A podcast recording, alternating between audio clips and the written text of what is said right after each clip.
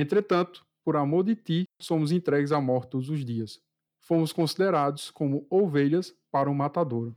25 episódio do podcast Cine Café. Este que é um episódio especial que marca o nosso primeiro aninho de vida, um ano de podcast. Palmas, palmas aí, galera. Palmas.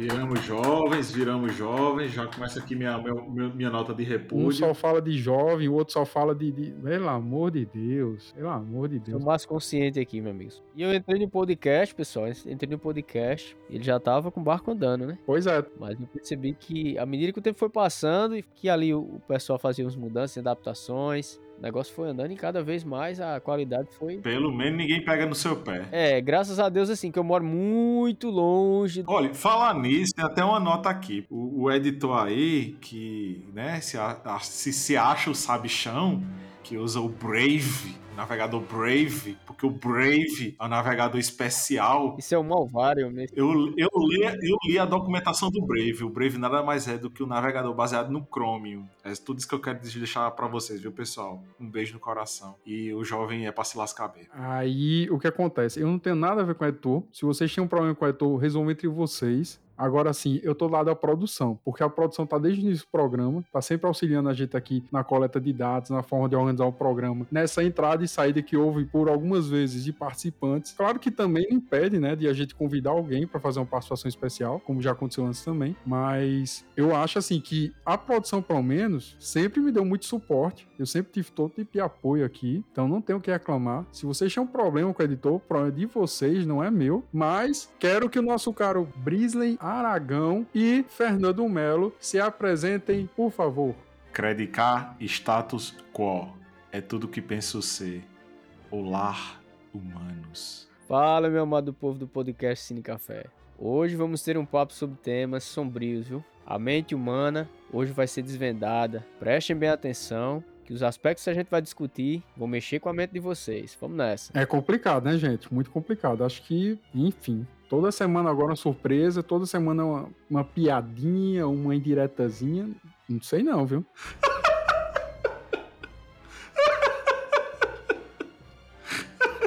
A verdade foi exposta no Instagram de Brisa. Tá até no Telegram também. Todos viram.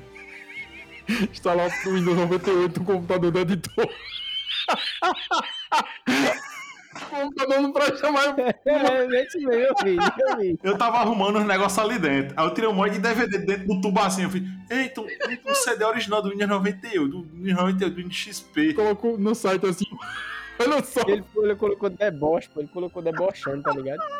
Não, mas é porque assim. Quando a produção me alertou. Aquele, não, aquele DVD ali, aquele CD ali, é pra provar o seguinte. E o que ele colocou? Se você não usou aquele sistema operacional, você não tem o poder de discutir comigo. Nossa. Porque você é muito jovem. Nossa. Eu quero dizer também Nossa. uma coisa: é um tanque de guerra, não um HB20 elétrico, não, tá, minha gente?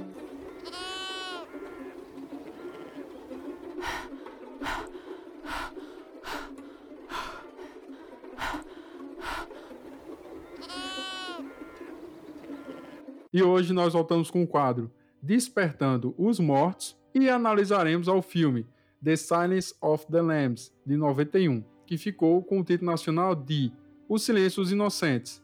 Este, que é um longa-metragem norte-americano que possui 1 hora e 58 minutos de duração. O filme possui o gênero crime, drama e thriller. E aí você nos pergunta qual o tema? Psicopatia e narcisismo.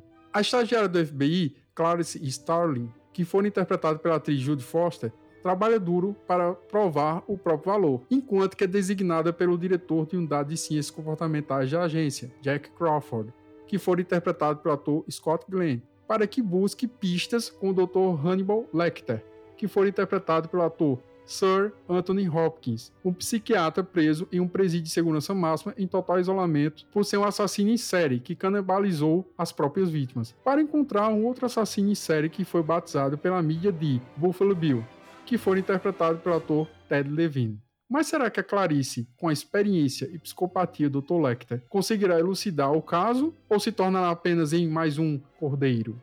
We will not be held responsible for any hearing impairments or damage caused to you from excessive exposure to this sound. Desta forma, que iniciar o programa de hoje pedindo essa consideração inicial, esse primeiro ponto de vista do nosso caro Fernando, por favor. Bem, pessoal, olha só. No meu estudo sobre o filme, eu tive assim uma palavra invadindo minha mente a cada cena. Era o suspense e a construção da personalidade humana e da forma perfeitamente elaborada pelos diretores. Os sentimentos de desejo, de obsessão, de psicopatia, o instinto animal mostrado ali no filme, é assim, é, uma, é coisa que choca você do começo ao fim do filme. E por incrível que pareça, a inteligência que paira dentro da história é algo surreal. E nas ações da psicopatia, o quanto inteligência se tem ali dentro. A interpretação também monstruosa do, do Anthony Hopkins e da Judy Foster me chamaram muita atenção. Foi algo assim que me fez olhar para o, o, filme que eu já tinha visto algumas cenas anteriormente. Nunca tinha assistido o filme, na verdade, né, completo. Assisti antes de fazer o, o podcast com uma ansiedade muito grande. E o que mais me chamou, chamou a atenção foram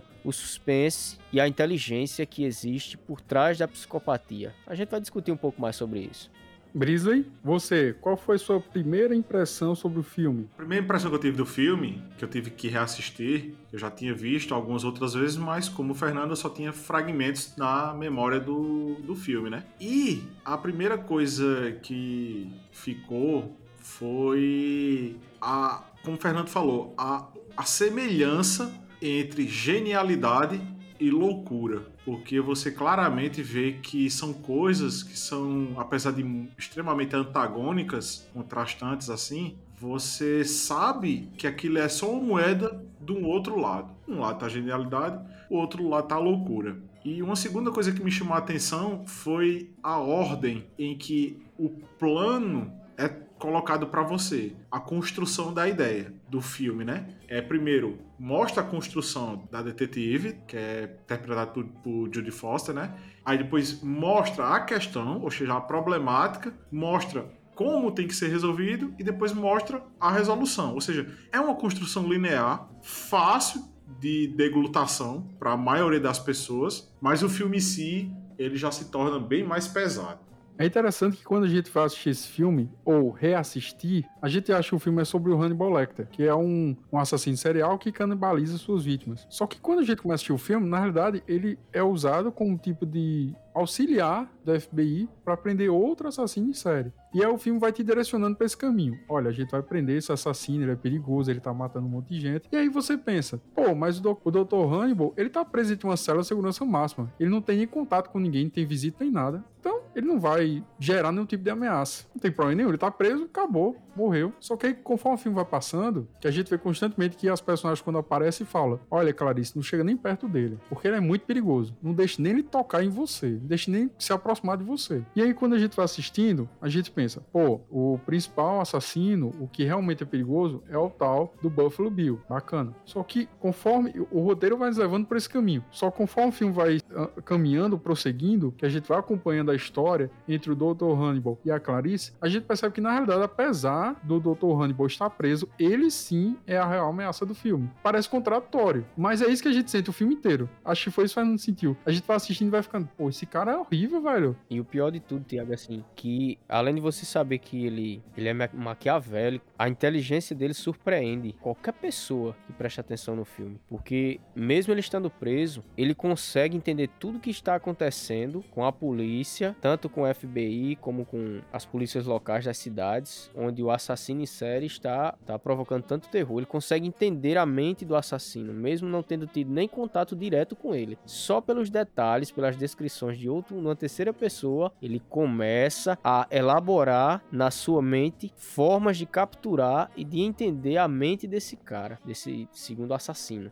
Isso é uma das coisas que faz você ficar preso ao filme. Tem hora que você fica torcendo para ele, torcendo para que ele apareça mais no filme. Não sei se você sentir essa é. esse desejo assim de que ele aparecesse mais no filme, que tivesse mais diálogos, porque assim, as expressões faciais que o Anthony Hopkins ele fez nesse filme são coisas assim impressionantes. Tem momentos lá que quando você olha, vê ele na cela, os takes que pegam ele assim com a câmera em cima da cela, tem momentos que ele fica numa grade, parece que não é nem uma cela na verdade, é uma é como se fosse uma, uma gaiola de metal. Uma jaula. Uma jaula. Como se ele fosse um animal. Tem uns takes, assim, na parte superior que mostram ele olhando de lado assim, amigo. É uma, é uma coisa tenebrosa. E o pior de tudo, porque ele gosta de arte, pô. E aí que tá. O legal da construção dessa personagem é que o Anthony Hopkins fez um trabalho extenso na época de pesquisa. Ele foi a vários presídios, ele assistiu vários julgamentos de assassinos seriais. E uma das coisas que ele percebeu é que vários assassinos não, não demonstravam expressão nenhuma. E aí o que, que ele fez? Ele criou aquela característica do Dr. Hannibal. Se vocês observarem o filme inteiro, o Dr. Hannibal ele não pisca. Eu percebi isso. Eu percebi isso. Ele pisca de forma consciente, ele só pisca quando ele quer, ele não pisca. Vocês sabem que o fato de piscar é uma atitude voluntária que seu corpo faz para poder lubrificar seus olhos. Só que o cara é tão psicopata, ele tem uma inteligência tão avançada, como o Fernando falou, um nível tão alto de inteligência, que ele só pisca de forma racional quando ele quer. E aí você fala, cara, esse cara, ele, ele é tenebroso. A gente, quando a gente vê a personagem, esse filme agindo, a gente fica, pô, se esse cara pegar alguém, já era. Qualquer momento ele pode matar todo mundo. É aí, inclusive. É... E aí vai entrar a minha informação polêmica, viu? Eu vou dar no final um comentário aqui polêmico. Vocês talvez me lixem, me batam nas ruas, mas no final de tudo eu vou falar, tá certo? No final eu falo aí. Podiam bater no editor, mas beleza. O que, que tem a ver tô com isso, hein, cara? Por que tu tem que sempre estar tá agredindo o cara? O que o cara te fez, pô? Nada. Eu, eu não fiz nada. Eu tô aqui, ó. Que absurdo, o cara tá na ver. Eu fiquei chateado agora. Eu fiquei chateado. Pega, agora eu vou ter que. Pega e fica desligando meu microfone. Ó. Fica botando meu microfone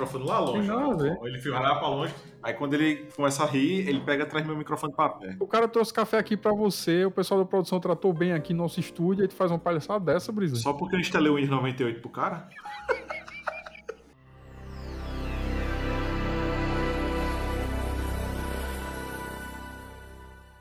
E a gente pensa, pô, mas como é que o nome do filme tem a ver com Hannibal? Como é que ele realmente essa ameaça toda se ele tá no presídio federal, presídio de segurança máxima, não tem contato com ninguém, tá oito anos preso, olha só o tempo que ele tava preso. Vocês sabem que o ser humano, gente, quando a gente é... Isso é questão biológica. Se eu tiver errado, depois vão lá no nosso site oficial, que fica no podcast, cinecafé.com.br, você vai lá, critica a gente, detona, escolhe pra gente, ou no Instagram, ou no Telegram, enfim. Mas vocês sabem que quando o homem é preso em algum tipo de lugar, e ele é privado de suas necessidades básicas, como por exemplo alimentação, bebida, no caso água, descanso, sol, sol exatamente. O homem começa a se animalizar, ele começa a agir de forma irracional. Então o que acontece? Se o Hannibal tava oito anos num presídio, numa sala fechada, sem contato com ninguém, esse cara tá virando capeta. Ele não tinha nem direito a assistir uma TV, nem assistir um, nem ler um livro. Imagina que é que, como é que tava a cabeça desse cara. E o mais contraditório é que é o seguinte: tem a, existe a introdução do filme que a gente é apresentado apresentado pra gente, né? Pra detetive lá. Aí o diretor fala: ó, vá lá falar com o cara e descubra tudo que você puder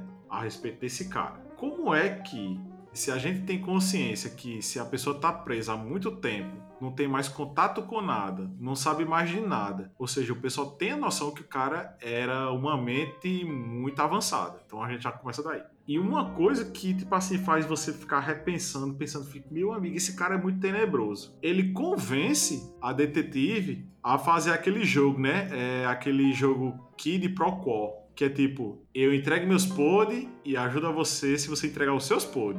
Ele podia muito bem fazer isso na justiça. Ó, eu faço, eu ajudo. Sim. Agora eu quero. Delação premiada. É, eu ajudo. Mas eu quero aliviar para mim. Ele preferiu fazer o vínculo com a detetive, particularmente falando, porque ele sacou que ela. Era o elo fraco. É um elo fraco e estava estudando. E estava estudando ainda, não era uma efetiva. É, exatamente. Ou seja, eu vou manter ela aqui na minha mão ela não tinha experiência, ela não estava formada, ela ainda.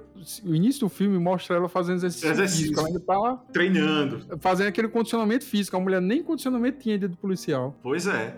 Ele sacou que ela era iniciante, estava aprendendo, fazendo as coisas ainda. Era juvenil. E já entrou na mente dela ali, ó. É igual você quando tá jogando CS, que entra na mente do cara lá, que você jura que o cara tá cheatado. Aí ela entrou na mente dela, fez ela entregar pod, dizer onde morava, onde era que a família morava, o que é que eles faziam. A infância dela. Onde é que trabalhava. Entregou tudo. A troca de quê? E não foi nem, e não foi nem tipo assim, tipo, ele faz isso e faz isso. Não. Eu vou pensar se eu vou ler os papéis que você tá me dando. Agora, uma coisa, viu, Brisen? A gente já falou em episódios anteriores que a memória pode ser condicionada. E o que acontece? Nesse momento que ele tá nesse Kid Procô, né? Como você falou, que ele fala: Olha, eu te falo algo, portanto você fale também. Vai ser assim, uma troca. Ele começa a perguntar sobre a infância dela e por que ela saiu da cidade dela para ir virar agente FBI em Nova York, que é uma metrópole. E ela fica o tempo todo, não, não sei o quê. E ele começa a jogar, às vezes. Olha, pelo seu sotaque, você é da Virgínia, você é assim, assado e tal. Joga nos verdes, né? E ela vai caindo na dele. O que acontece? Nesse momento, eu percebi, não sei se eu estou errado, se eu estou errado, me corrija, mas eu percebi que ele começa a tentar condicionar a memória dela. Ele fica o tempo todo tentando falar para ela, dizer para ela que ela foi assediada sexualmente pelo tio, que ela morava na casa do tio, e ela dizendo: Não, não foi isso. Foi sim, foi sim. Quando foi que ele entrou no seu quarto? De que horas ele entrou? Me diga. Ou seja, ele começa a induzir ela a falar uma coisa que ela não passou. Para que ela se sinta forçada a dizer a verdade. O que é que fez aquela garota interiorana ir para uma capital trabalhar com o policial? É ele não ficar pensando que. Ele, será que ele tá pensando que eu fui abusado? Será que ele tá pensando. Não, isso não aconteceu. Aí ele fica tendenciando ela. Não, não, não. Eu não vou admitir isso, que isso não aconteceu comigo. Ele tendencia tanto a mente dela que ela acaba sendo forçada a dizer o que aconteceu realmente com ela. E ele coloca. Não, Fernando, eu acho que é mais ou menos assim. Se eu estiver errado, me corrija. Se eu disser agora que você me roubou, que você é um cara desonesto, que você constantemente rouba seus colegas de profissão, você rouba seus familiares e tal, o que, que uma pessoa normal vai fazer? Obviamente que ela vai se defender. Olha, eu não fiz isso, não tem nada a ver, de onde você tirou essa história? O que é que ele faz? Quando ele começa a falar isso, dizer que ela foi estuprada pelo tio, assediada sexualmente, ele começa a obrigar ela a se defender e dizer assim: olha, não foi isso que aconteceu. Na realidade, agora entra o que você falou. Realmente não aconteceu isso. O que aconteceu, na realidade, foi isso aqui. Então ele condiciona primeiro ela a se defender por uma coisa que ela não fez e depois ter que falar a verdade para poder provar que ela não foi aquilo que ele disse. Entregando assim a a principal fragilidade dela, que é o desconhecimento que ela é jovem, né? Ela é inexperiente. A gente percebe que ela não sabe ainda atirar corretamente, ela não tem condicionamento físico, não tem experiência. O primeiro caso dela é com um cara que foi condenado por canibalismo, que tá oito anos no presídio de segurança total máximo, o cara não tem nem visita. Um cara que é tão perigoso que tudo, todo contato físico que ele tem com alguém é através de uma caixa dentro de uma parede.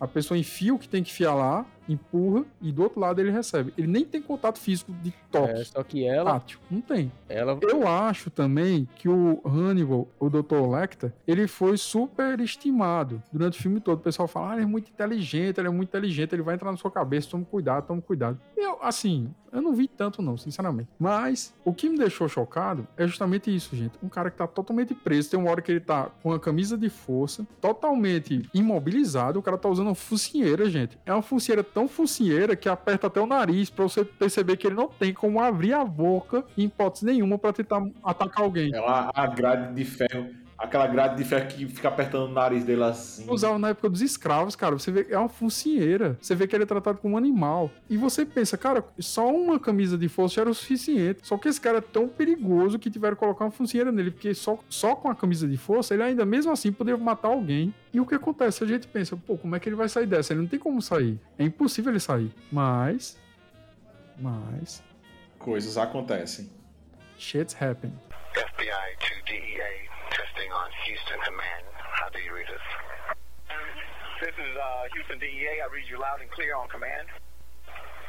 10 Essa cena do Shit's Happen foi a cena que me fez guardar o filme na mente. Na verdade, é o pós-happen, né? Na hora que aparece o, o caba lá todo estrupicado lá. Pronto essa cena é maravilhosa. Vejam só. Eu vou trazer um ponto aqui que eu constantemente escuto nos episódios, que é a perspectiva cristã sobre o filme. Uma coisa que eu achei muito interessante é que quando o Hannibal está lá no, na cela dele, na jaula, ele recebe a visita de dois, dois agentes. Olha que interessante. Ele pede um segundo jantar. Por que um numa cela totalmente preso, sem nenhum tipo de atividade física, pediria um segundo jantar? É uma coisa sem lógica, gente. Onde é que ele ia colocar aquela comida toda? Ele Marco feito um palito, mas tudo bem. E aí os agentes entram na cela, ele consegue atacá-los, etc. O que é mais legal, eu não sei se vocês conseguiram observar, mas aparece lá a cena em que um agente está literalmente escalpeado, preso na jaula, e aparece ele naquela cena icônica, com os braços abertos, como se fosse um tipo de anjo.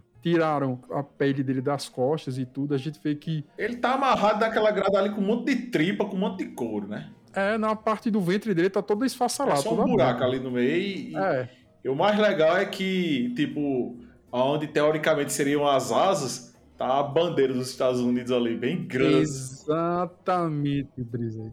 Aí o que é interessante observar, que talvez muitas pessoas não percebam, os, vamos dizer assim, os telespectadores mais incautos, é que ele brinca com a imagem da liberdade, que os Estados Unidos, obviamente, é o maior símbolo de liberdade no mundo, pelo menos até os dias atuais. Ele brinca com aquela imagem, as cores da bandeira americana, a gente vê por trás do agente, a gente percebe que tem a faixa americana bem grande e aberta, como se fosse formando umas asas. E aí você pensa, que ele usou a bandeira americana? Quer dizer, Brisley, quando a gente vê aquela cena toda, a gente nem vê aquela bandeira. De onde é que o Hannibal tirou aquela E bandeira? o mais engraçado é que essa cena Então, a bandeira dos Estados Unidos forma aquelas asas, assim, como se É. dissesse, é o símbolo da liberdade. Você está livre. Você morreu e você está livre. Olha que contraditório. E o mais engraçado é que essa cena específica, disso que você falou especificamente, é um contraste direto com outra cena do filme. Que é a cena em que o, o- o Buffalo Bill lá tá, tá se maquiando, se ajeitando, se mostrando mulher. No final daquele take, ele faz a mesma posição do cara lá que tá todo estrupiado, ele abre as asas, tudo, faz o mesmo tipo de cena. Só que agora dessa vez ele tá com aqueles tons totalmente vermelhos, aquela coisa bem agressivo, né? Aí vamos por partes. Para que o nosso caro ouvinte consiga ter noção do que está acontecendo, nessa cena que o Brito está falando, é quando o Buffalo Bill tá dentro de seu, da sua casa, né? Que obviamente é um tipo de. É uma casa que tem um calabouço. É um calabouço, perfeito. Ele tá dentro lá da casa dele do calabouço, que já tem a filha da senadora lá em cárcere, né? Ela tá dentro de um Um buraco lá, um negócio, um poço. desativado. Porque essas casas, essas casas na região onde eles moram, que são próximas a fazendas, eles armazenavam muito água nesses poços, artesianos mesmo. É muito comum. Ele usou a parte de trás da casa para encobrir um porão. Ele fez como se fosse uma espécie de puxadinho atrás da casa. Aí no puxadinho que ele fez, É, ele usou o porão como esconderijo. Aí ligou a casa através de uma escada. E na descida dessa escada, você viu um monte de manequins, um monte de roupas. Que por incrível que pareça, ele era costu... ele começou a estudar costura. É, um negócio bem. Calma, vamos devagar. Então o que acontece? O Buffalo Bill, ele é conhecido porque ele sequestra as mulheres, escalpela elas, tira a pele delas e depois aparece o corpo da vítima em um lugar lá público, né? Encontrado numa, numa floresta, uma coisa do tipo. Então acontece, é como o Fernando falou, ele começa, a gente descobre que ele começa a aprender a costurar com a costureira profissional que aparece no filme, para ele poder aprender aquele ofício. Quer dizer, por que o cara tá aprendendo a costurar? Obviamente porque ele tem um problema sério psicológico, que hoje em dia é muito comum, hoje está sendo bastante di- divulgado, discutido na mídia, etc., que é a questão de disforia de gênero. Então, você imagina, o filme 91 já está discutindo a questão de disforia de gênero, uma coisa que é totalmente recente, só passou a ser discutida nos últimos 20 anos, 10 anos, mas em 91 já aparecia isso. Aí entra a cena que o Brisa falou. Ele tá dentro daquela sala que tem anexo lá, ele fica nu de frente ao espelho, câmera se posiciona como se fosse o espelho. A gente vê ele nu, ele abre os braços, exatamente na mesma posição do agente que foi assassinado, só que ele coloca o órgão genital dele entre as coxas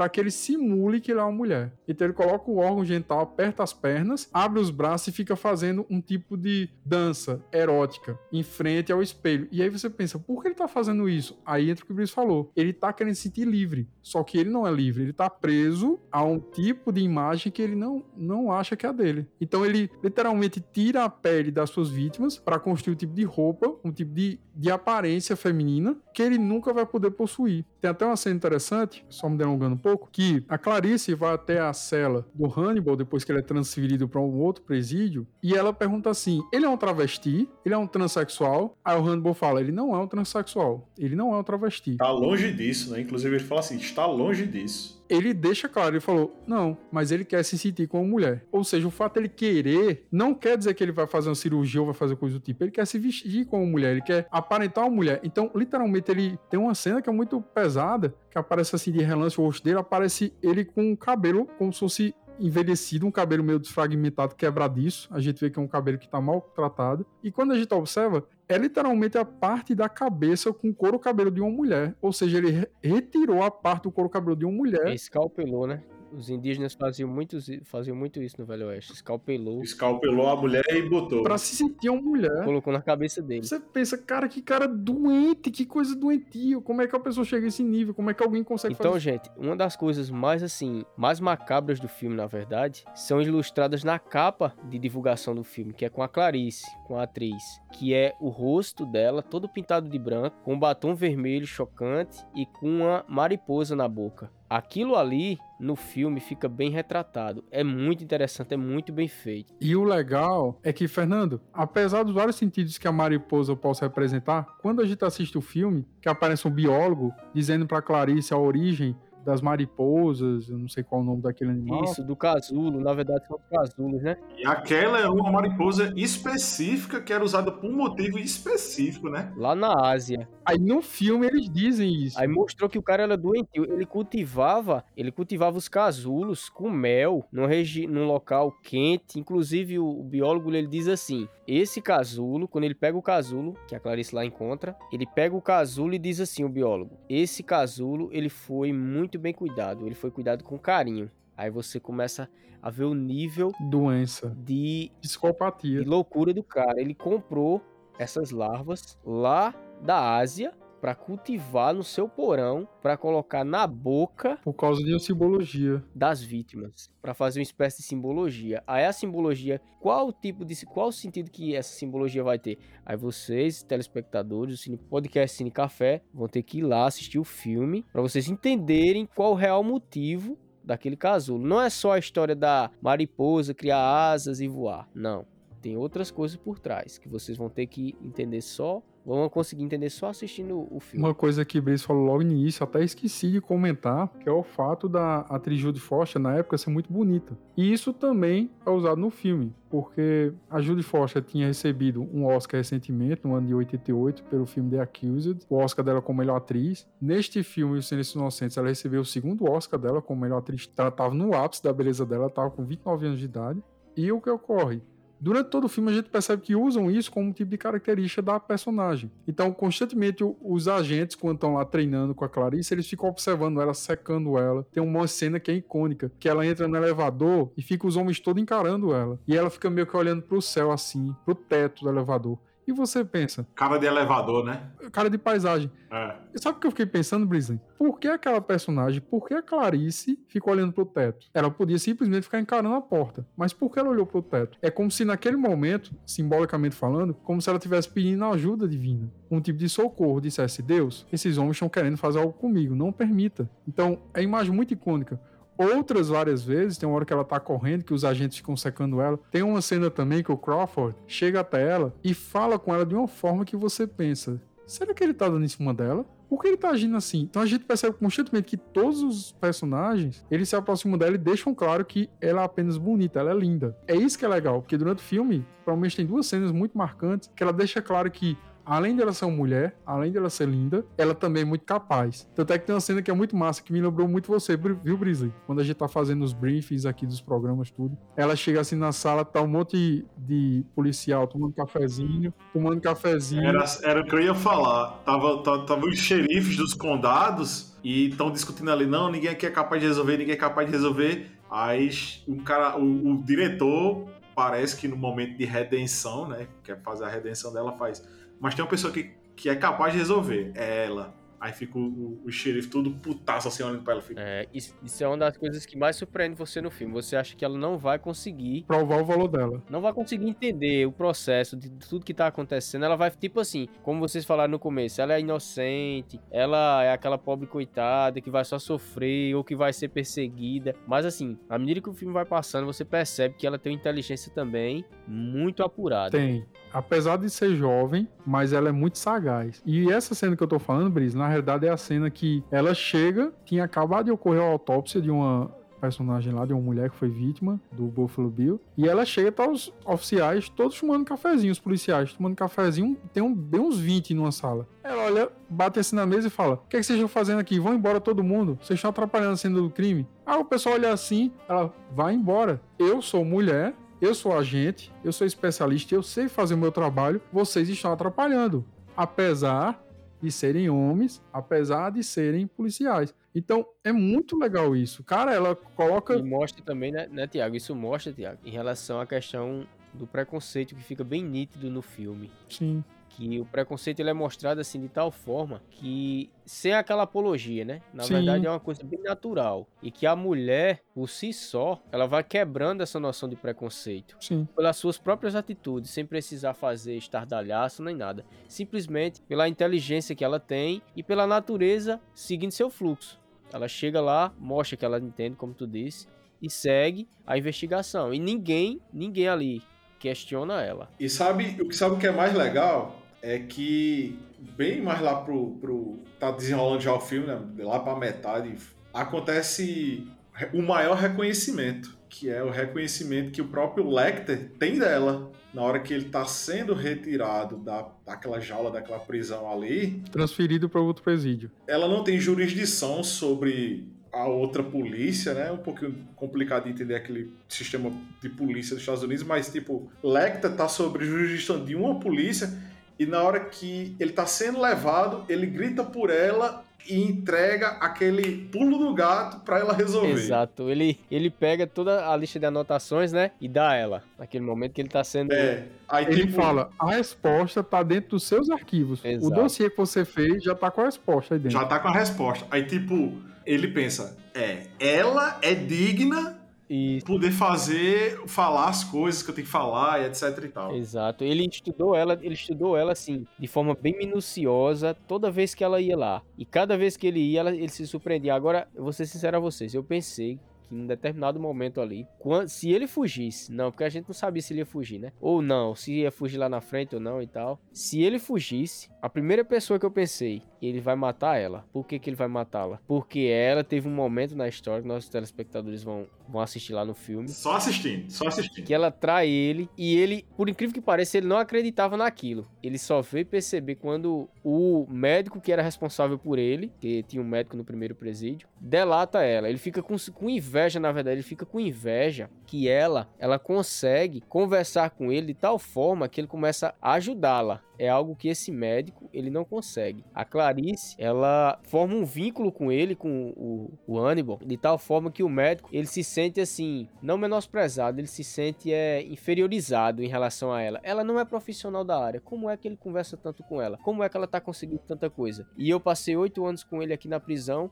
e não consegui praticamente nada. Mas sabe o que é? Mas o que acontece é o seguinte: é que ele percebe que ela é a única que tem capacidade de prendê-lo. Ele consegue reconhecer isso. Ele diz, poxa, essa daí é uma ameaça real. Essa daí, literalmente pode me prender. Aí entra, Fernando, esse sentimento que o diretor nos passa, o roteirista nos passa. A gente sente que, eita, se o Hannibal escapar, ele vai matar ela. Porque ela é a única que pode prender ele. Então, isso é lógico. Ele vai querer matar ela. Não, eu pensei assim, que ele não ia matar ela pelo fato dele ter estabelecido esse vínculo. Eu tô dizendo assim, eu acho que Brisley entendeu. Eu pensei que ele ia matar ela a partir do momento que ele descobriu que ela traiu ele, porque ela tinha feito um acordo, ela disse que chegou lá com um acordo, que ele ia ficar um momento lá. É, é, é porque é um take muito rápido pra você destrinchar. Ele faz, eita, ela me traiu. Mas no mesmo take, ele descobre que ela também foi sacaneada. Então, tipo assim, Exato. ele fica putaço com ela.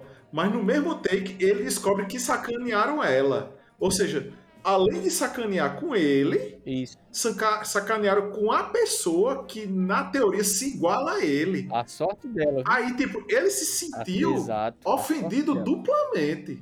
E ele ficou com putaço com o sistema. Exato. Então, eles traíram. Ele ficou putaço com o sistema. eu confiei. É, o sistema. Mas antes de ser interrompido, eu queria dizer o seguinte: que apesar de todas as discussões de hoje sobre gênero, sobre posição social, sobre algum tipo de vantagem pelo fato de ser do gênero A ou B, masculino ou feminino, esse filme prova, a própria Clarice prova, que habilidade, qualidade competência não tem gênero. É isso que o filme deixa claro. É interessante que, como eu falei anteriormente, esse filme em 91 já trazia essa discussão sobre disforia de gênero, que hoje a discussão totalmente banal, né? Todo mundo fala disso como se fosse um pós-doutorado em Harvard sobre disfunção de gênero. Impressionante. E jovem também. Nunca vi tanta criança com 12 anos de idade falando sobre isso. Mas enfim. Então, em 91, o filme já falava sobre isso. Aí olha que interessante. Na época, o filme recebeu inúmeras críticas das comunidades LGBT. Por quê? Porque eles achavam que o Buffalo Bill, como um tipo de psicopata, era uma péssima descrição do transexual. Ou seja, sempre que as pessoas da comunidade LGBT eram representadas no filme de forma pejorativa, eles foram, na época, criticar o cara, discutir. Quer dizer, olha que interessante como as coisas mudam em 30 anos, né? Como a gente percebe que isso é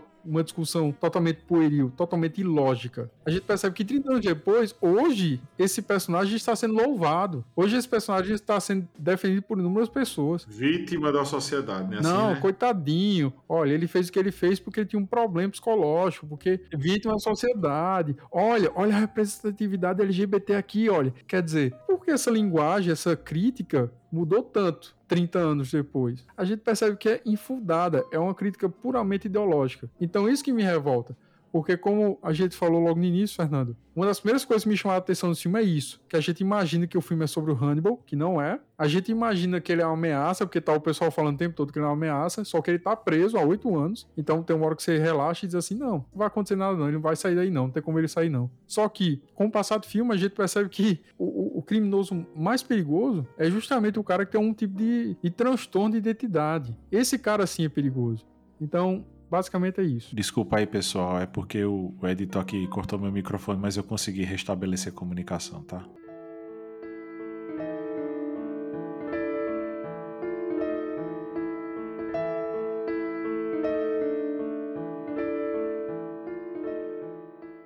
Pessoal, lembrando que esse filme foi uma adaptação do roteirista Ted Terry, do romance homônimo lançado em 1988 pelo escritor Thomas Harris, que também lançou algumas continuações que também foram é, adaptadas para o cinema. E o filme recebeu sete indicações ao Oscar, olha que coisa impressionante, e venceu nas cinco principais categorias, que são melhor filme, melhor direção, melhor roteiro adaptado, melhor ator e melhor atriz. Então é uma coisa impressionante. É um filme que durante toda a era de premiação do Oscar apenas três filmes receberam essas cinco estatuetas, que o primeiro, obviamente, foi Aconteceu naquela noite, de 34. O segundo, Um Estranho no Ninho, de 75. E esse, O Silêncio Inocentes, como o terceiro que recebeu essas cinco premiações. Então é uma coisa muito. É um fato muito marcante, é muito expressivo. Muito expressivo. O filme hoje, gente, está avaliado como o 21 filme mais bem avaliado no site IMDB. Isso é uma coisa também de ficar boquiaberto. Quando você pega, por exemplo,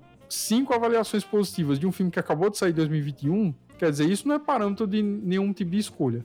Mas quando você pega 30, 40 anos depois, centenas de milhares de pessoas avaliando um filme, e a gente chega numa nota como 8.6 de MDB e 95% de aprovação no Rotten Tomatoes, isso sim é uma coisa de se espantar. Você fala isso assim, poxa, esse filme realmente vale a pena ser assistido. Daí o que, que eu faço? Ou eu vou lá no site do podcast cinecafé.com.br e compro o DVD, ou então eu entro no yts.mx e baixo o filme para poder assistir ele em casa. Mas assim, obviamente que com a dica dos garotos, eu tenho que assistir esse filme. Esse filme deve ser muito impressionante, deve ser muito marcante. É. O sentimento de, de, de claustrofobia, de medo de uma coisa chegar e acabar com a tua vida, literalmente devorar, Tem umas coisas assim no filme que é incomparável. me fizeram relembrar outros filmes que foram clássicos de cinema e outras coisas que me fizeram lembrar de algumas histórias contadas em outros romances, né? Uma das cenas que marcou minha, assim, me marcou muito no filme foi do personagem interpretado pelo Anthony Hopkins, o Dr. Hannibal. Quando ele está vestido de branco, várias vezes durante o filme ele vestido de branco, ele aparecendo para conversar com as pessoas. E o branco não foi escolhido à toa. O Anthony Hopkins, ele disse que no estudo que ele fez, ele viu que o branco era uma das coisas que mais contrastava com o mal que estava presente no olhar dele. Ele disse que era um contraste entre o, o bem e o mal. E ele falou também que durante as gravações,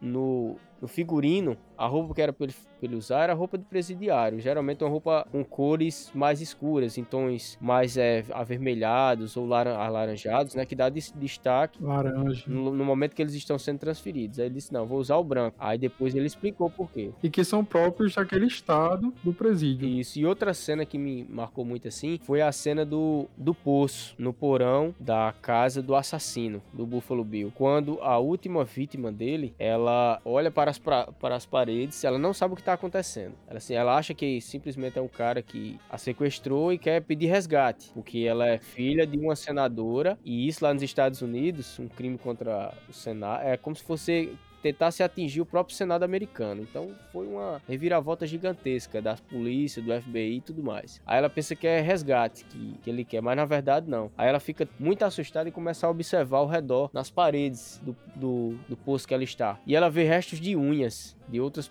de outras mulheres e vê marcas de sangue nas paredes. Aí aquilo ali ela cai na real, que realmente está acontecendo. Que não é, não é só um sequestro por sequestro. É algo bem mais cavernoso, algo assim, bem mais tenebroso. É aí onde ela entra em desespero. E ela começa a tentar sair dali, elaborando alguns planos. E os nossos, nossos ouvintes aí, eles vão, à medida que o filme for passando, vocês vão prestar atenção nas ideias que ela tem para tentar sair de lá, que são bem interessantes. Aí o filme que me veio à mente foi o Massacre da Serra Elétrica, que também, que assim, não é baseado no romance, mas é baseado em, em fatos reais. Inclusive, no final do filme, mostra algumas cenas que realmente foram filmadas por policiais quando chegaram na casa, que supostamente aconteceram essas, essas mortes assim de forma bem, bem brutal. Mostra a questão das unhas na parede, pedaço de unha, gente. Caramba, isso aí chega e me arrepio quando eu penso nessas coisas assim. o mais engraçado é que vai acontecendo toda a trama do filme, né? E você sabe que tá acontecendo. Você sabe que tá acontecendo todas aquelas coisas ao mesmo tempo ali. E quando finalmente Hannibal consegue resolver o problema dele, que era de se livrar dos agentes, existe aquele contato que ele fez com Clarice dentro da prisão de segurança máxima e esse contato você sabe é como igual você falou no começo eita, ele vai fugir, vai matar ela. Duas coisas que eu queria falar também. A primeira é que ocorreram quatro adaptações para cinema, que foi o Silêncio Inocentes, em 91, o segundo Hannibal, 2001, o Dragão Vermelho, 2002 e o Hannibal, Origem do Mal, em 2007. Porém, quando a gente vai assistir esses filmes na ordem cronológica, na ordem dos fatos da, da história, a gente percebe que o Hannibal, Origem do Mal, o primeiro, que foi até roteirizado dirigido também pelo Thomas Harris, que é o escritor original do romance. O segundo seria o Dragão Vermelho, 2002. O terceiro, Silêncio Inocentes. E o quarto, Hannibal. E aí o que é interessante, que os dois primeiros filmes a gente vê, conhece a personagem Will Graham, enquanto que nos dois últimos a gente conhece a personagem Clarice Sterling. Ou seja, a gente inicia o Silêncio Inocentes 91 vendo o Hannibal preso num presídio de segurança máxima e a gente fala, mas quem foi que prendeu ele? Por que esse cara era tão perigoso, como é que alguém conseguiu prender ele? Se ele é tão inteligente. Na realidade, quem prendeu ele foi o Will Graham. Isso, isso é uma coisa estupenda, assim, chocante. Outra coisa interessante, Tiago, sobre o filme é que ele levou um orçamento para ser produzido de 19 milhões de, de, dólares. No entanto, a bilheteria dele, gente, alcançou 272 milhões e 700 e poucos mil dólares de retorno. É algo assim assombroso, né? enquanto que a continuação com o Anthony Hopkins, só ele recebeu o cachê de 20 milhões de dólares. Só ele. Você tem noção. Outra coisa interessante sobre esse filme, não sei se vocês viram, meninos, é que ele se tornou patrimônio cultural norte-americano pela National Films Register e está preservado na biblioteca do Congresso Nacional americano, que eles fazem muito isso com, com acervos culturais do país. Eu até toquei no assunto, mas não expliquei. Eu acho que não ficou claro a questão da relação bíblica com o filme, que começa, obviamente, desde o título, que seria o silêncio dos inocentes, mas quando a gente vai na versão americana, The Silence of the Lambs. Lambs, obviamente, que significa cordeiros. E a gente pensa, por que cordeiro? Por que usar a imagem do cordeiro? Obviamente que existe uma relação bíblica, porque, segundo a Bíblia Sagrada, no Velho Testamento, os hebreus também, eles tinham que usar um, um, uma ovelha pura, totalmente com, com a lã totalmente branca, etc. Quem for aí teólogo, refute que eu estou falando, explique melhor, por favor, não sou formado nisso. Mas era usado esse tipo de animal para o sacrifício para Deus, como um sacrifício genuíno. Então a gente percebe que durante a história, a Clarice começa a falar sobre a infância dela. Começa a falar que foi criada numa fazenda, foi criada por um tio, que tinha as, os cordeiros lá, tinha as ovelhas lá, que ela fala que presencia uma cena que ela fica chocada. Então a gente percebe que há uma relação simbólica muito grande. No final das contas, a gente pensa, certo, ela falou sobre a infância dela, sobre os cordeiros, o título fala, mas durante o filme, quem é que vai ser usado como sacrifício perfeito? Quem é que vai se tornar esse sacrifício perfeito? E aí, vocês vão ter que assistir o filme para poder descobrir. Tem algumas interpretações do Anthony Hopkins, os meninos me corrijam agora se eu tiver errado. Mas se eu não me engano, ele foi um dos primeiros a interpretar o papel do. Se eu não me engano, não foi. Não, na verdade, não foi ele, mas teve um, um ator que foi um dos primeiros a interpretar o Coringa no cinema. Eu não lembro agora quem foi o, ator, mas esse ator ele falou sobre esse tipo de atuação que o Anthony Hopkins fez. Inclusive, ele citou a tragédia que aconteceu com o Heath Ledger. Ele falou sobre esse tipo de interpretação porque isso mexe muito com a mente do ser humano. Então, se você não tiver assim uma preparação é, psicológica e, e, não tiver uma, uma, base familiar assim muito forte, você pode ter problemas sérios de personalidade. Foi o que aconteceu com o Heath Ledger ao interpretar o, o Coringa. Se eu não me engano, em 2008 ou foi 2007, que foi o, filme Batman Cavaleiro das Trevas. O ator, que me falha a memória agora, que interpretou o primeiro Coringa, ele fala isso. Filmes como esse, O Silêncio dos Inocentes, e o papel do Coringa, que foi interpretado pelo Heath Ledger, eles podem ocasionar problemas secundários ou problemas posteriores.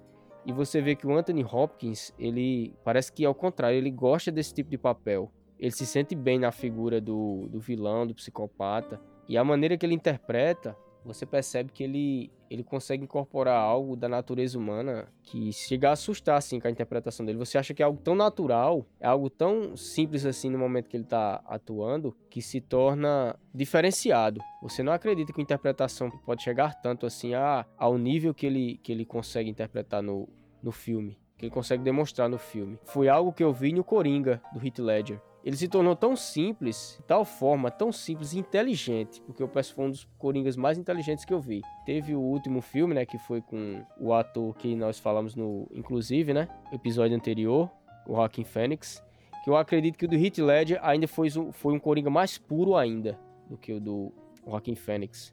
Pela inteligência, pelo instinto assassino, pelo instinto psicopata que o Heath Ledger ele consegue passar. Foi algo que me, me lembrou, que eu remeti direto ao que o Anthony Hopkins fez. Foi uma interpretação simples, crua, objetiva, mas inteligente, cruel e assassina ao mesmo tempo.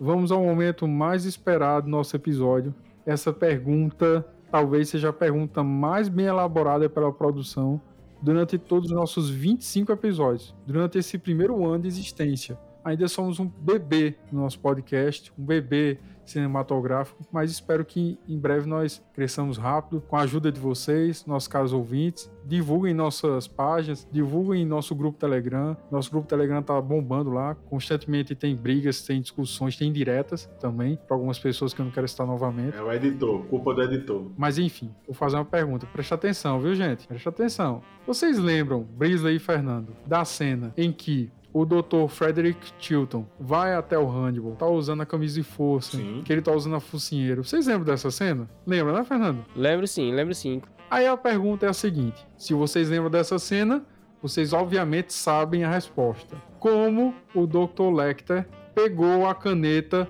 do Dr. Frederick Chilton? Vocês sabem? Ele esqueceu a caneta, ele ia assinar um, um dos papéis para que o Hannibal fosse retirado de lá. Aí ele leva a prancheta com a caneta. Só que ele esquece a caneta em cima dos papéis na hora que ele tá discutindo com o Hannibal e ele diz ao Hannibal, ele chega para o Hannibal e começa a falar e o Hannibal a todo momento com o olho esbugalhado para cima da caneta em cima dos papéis. Eu não sei.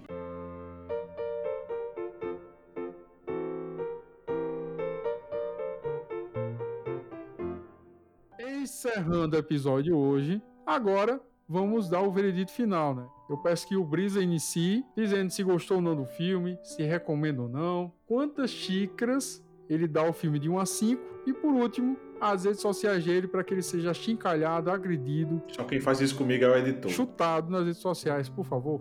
Eu gostei muito do filme, já assisti ele algumas vezes, mas reassistir para produzir o podcast. O filme é muito bom, muito bom mesmo, do começo ao fim. Ele tem a história linear que você não fica perdido. Então, você tem todo toda a comodidade e conforto de pegar uma história que não vai exigir muito pensamento. Por esse motivo, eu dou cinco xícaras ao filme, pelo fato dele ser excelente. Ele não tem erros. E minhas redes sociais, é, eu estou naquele lugar é, tenebroso chamado Twitter, que é Brinsley P. Aragão, e pronto.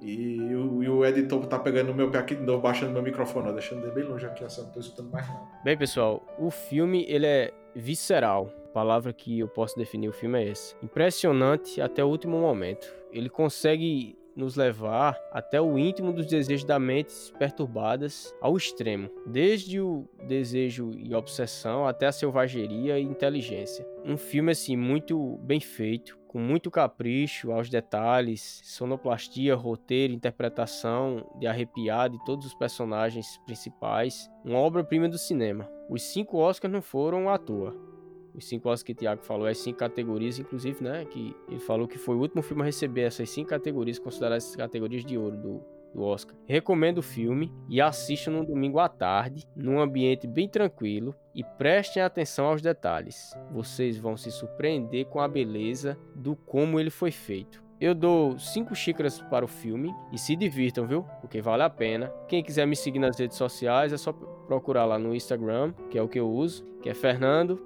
Guitar. Aí vocês vão ver lá porque é Fernando Guitar. Até mais, pessoal. Até o próximo podcast. É Fernando Guitar porque não tem um CD do Windows 98 na capa. Esse filme, como já foi dito anteriormente, é maravilhoso. O que mais me chamou a atenção, mais me deixou preso ao filme é que ele vai levando a gente uma direção, só que lá na metade em diante a gente percebe que o filme muda drasticamente, então ele engana a gente. É um filme, como o Fernando falou também, eu prefiro assistir à noite. Achei um filme ideal para você assistir à noite sozinho, porque é um filme que deixa você literalmente assim preso, assustado, achando que aquilo pode acontecer porventura com você. Então, assim, eu também dou cinco xícaras. Talvez esse seja o segundo filme aqui durante nossos, nosso primeiro ano de podcast eu tenha dado cinco xícaras, se eu não me engano. Se eu estiver errado, me corrijam. E como eu disse anteriormente, a minha opinião, que vai deixar as pessoas enfurecidas, revoltadas comigo, e talvez até com o podcast, é que o ator Mads Mikkelsen, que interpretou o Hannibal no seriado Hannibal de 2013 a 2015, eu acredito que a interpretação dele foi melhor do que a interpretação do Sir Anthony Hopkins. Desculpem, crianças. E eu também quero deixar uma pergunta para vocês, viu, caros ouvintes? Vão lá no Telegram e nos respondam. Quem foi o cordeiro perfeito usado para o sacrifício neste filme?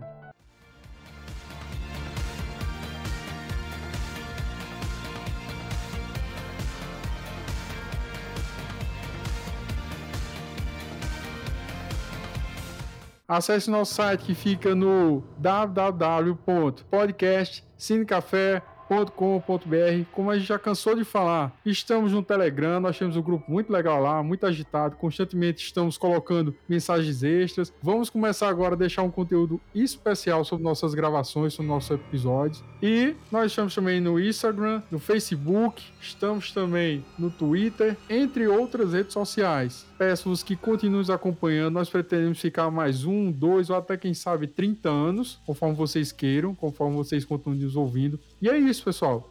Nos veremos novamente em 15 dias, se Deus quiser. Que Deus vos abençoe.